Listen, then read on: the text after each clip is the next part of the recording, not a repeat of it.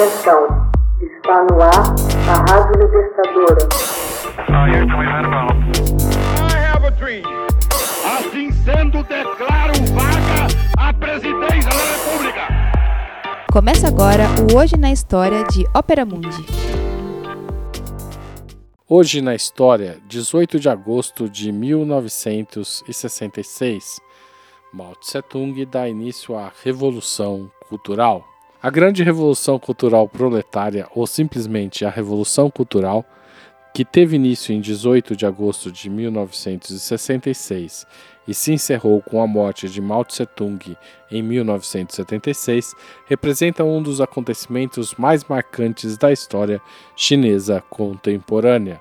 Em 1966, Mao Tse-tung decide lançar a Revolução Cultural a fim de consolidar seu poder, apoiando-se na população jovem.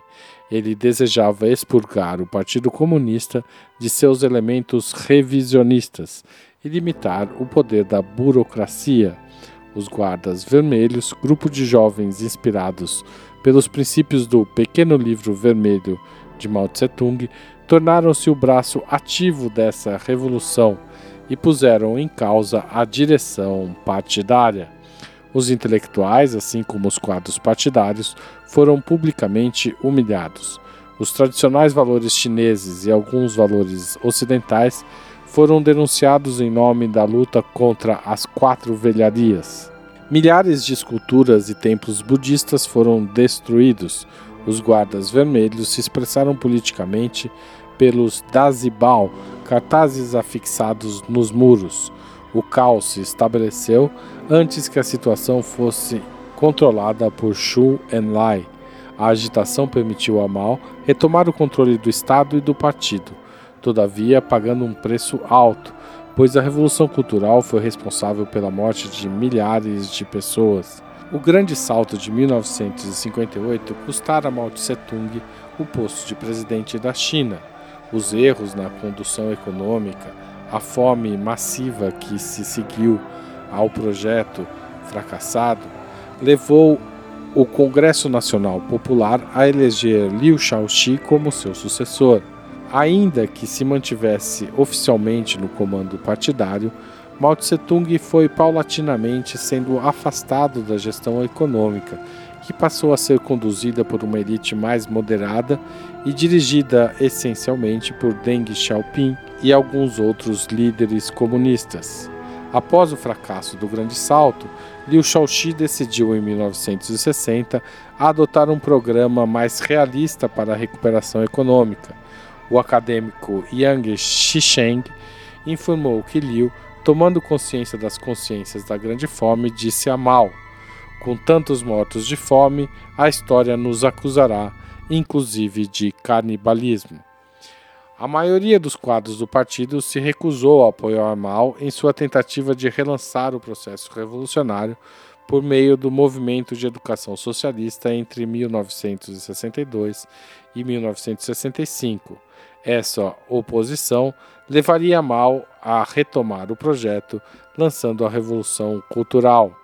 Mao e Liu se posicionaram em confronto aberto. Liu foi acusado de seguir a via capitalista e perdeu a posição na hierarquia do partido em agosto de 1966. Em outubro, teve que fazer uma autocrítica. Em 1967, foi definitivamente expulso dos quadros partidários.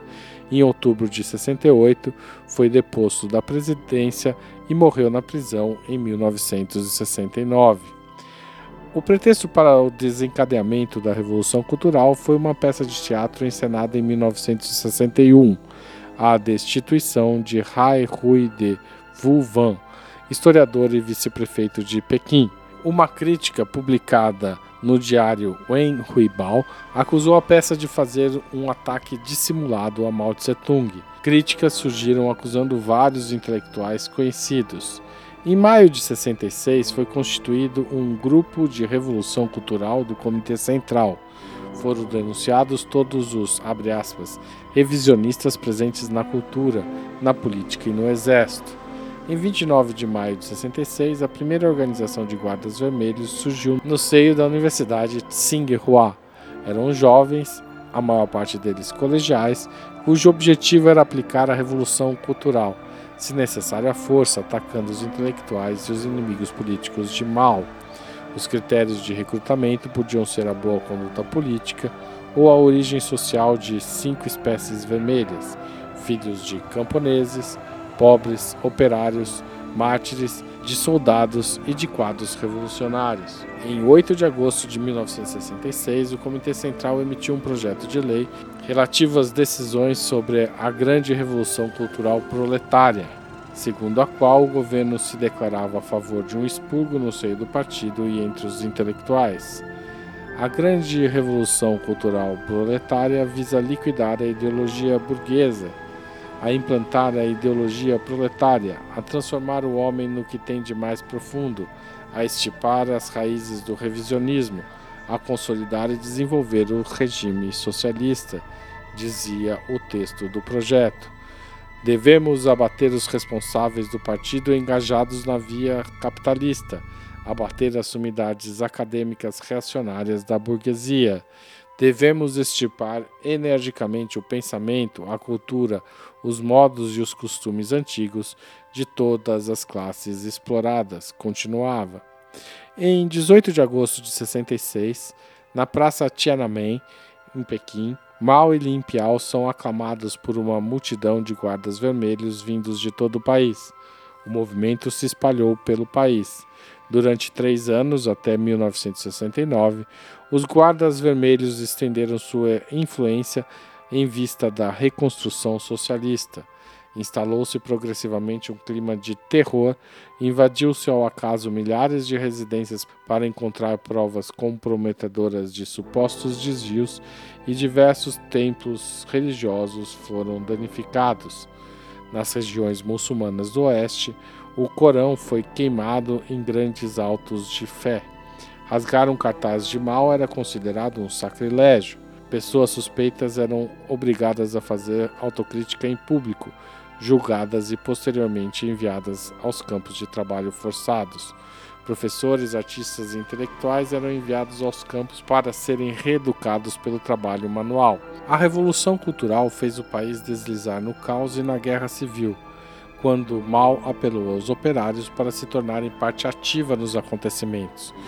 Em 28 de janeiro de 67, conferiu ao exército a obrigação de proteger as fábricas e de socorrer os verdadeiros revolucionários.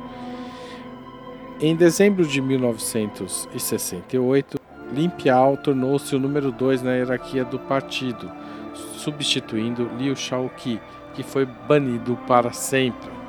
Oficializou-se a subida de Biao no ano seguinte no nono Congresso do Partido Comunista Chinês. Até 1969, a Guarda Vermelha expandiu suas áreas de autoridade e acelerou suas ações de expurgo, tornando-se a principal autoridade da China responsável por proteger o regime contra aqueles que não se submetessem estritamente aos ditames da doutrina maoísta. Alguns elementos obtinham privilégios do sistema e eram punidos de diferentes formas. Por exemplo, eram enviados para o trabalho braçal em fábricas e no campo, de modo a conhecerem o dia a dia das pessoas mais simples. O próprio Deng Xiaoping, que depois sucederia Mao Tse-tung na liderança do país, teve de trabalhar numa fábrica de motores. Embora tenha sido formalmente encerrada em 69, a Revolução Cultural terminou de fato apenas em 76 com a morte de Mao Tse-tung. Apesar de ter recebido a confiança de Mao enquanto ainda estava vivo, Hua Guofeng transferiu o poder para Deng Xiaoping, que pediu oficialmente sua reintegração e passou a dominar a política chinesa nos anos seguintes. Hoje na história, texto original de Max Altman, locução de Haroldo Cerávulo Cereza, gravação Michele Coelho, edição Laila Manoeli. Você já fez uma assinatura solidária de Opera Mundi? Com 60 centavos por dia, você ajuda a manter a imprensa independente e combativa Acesse www.operamundi.com.br/apoio.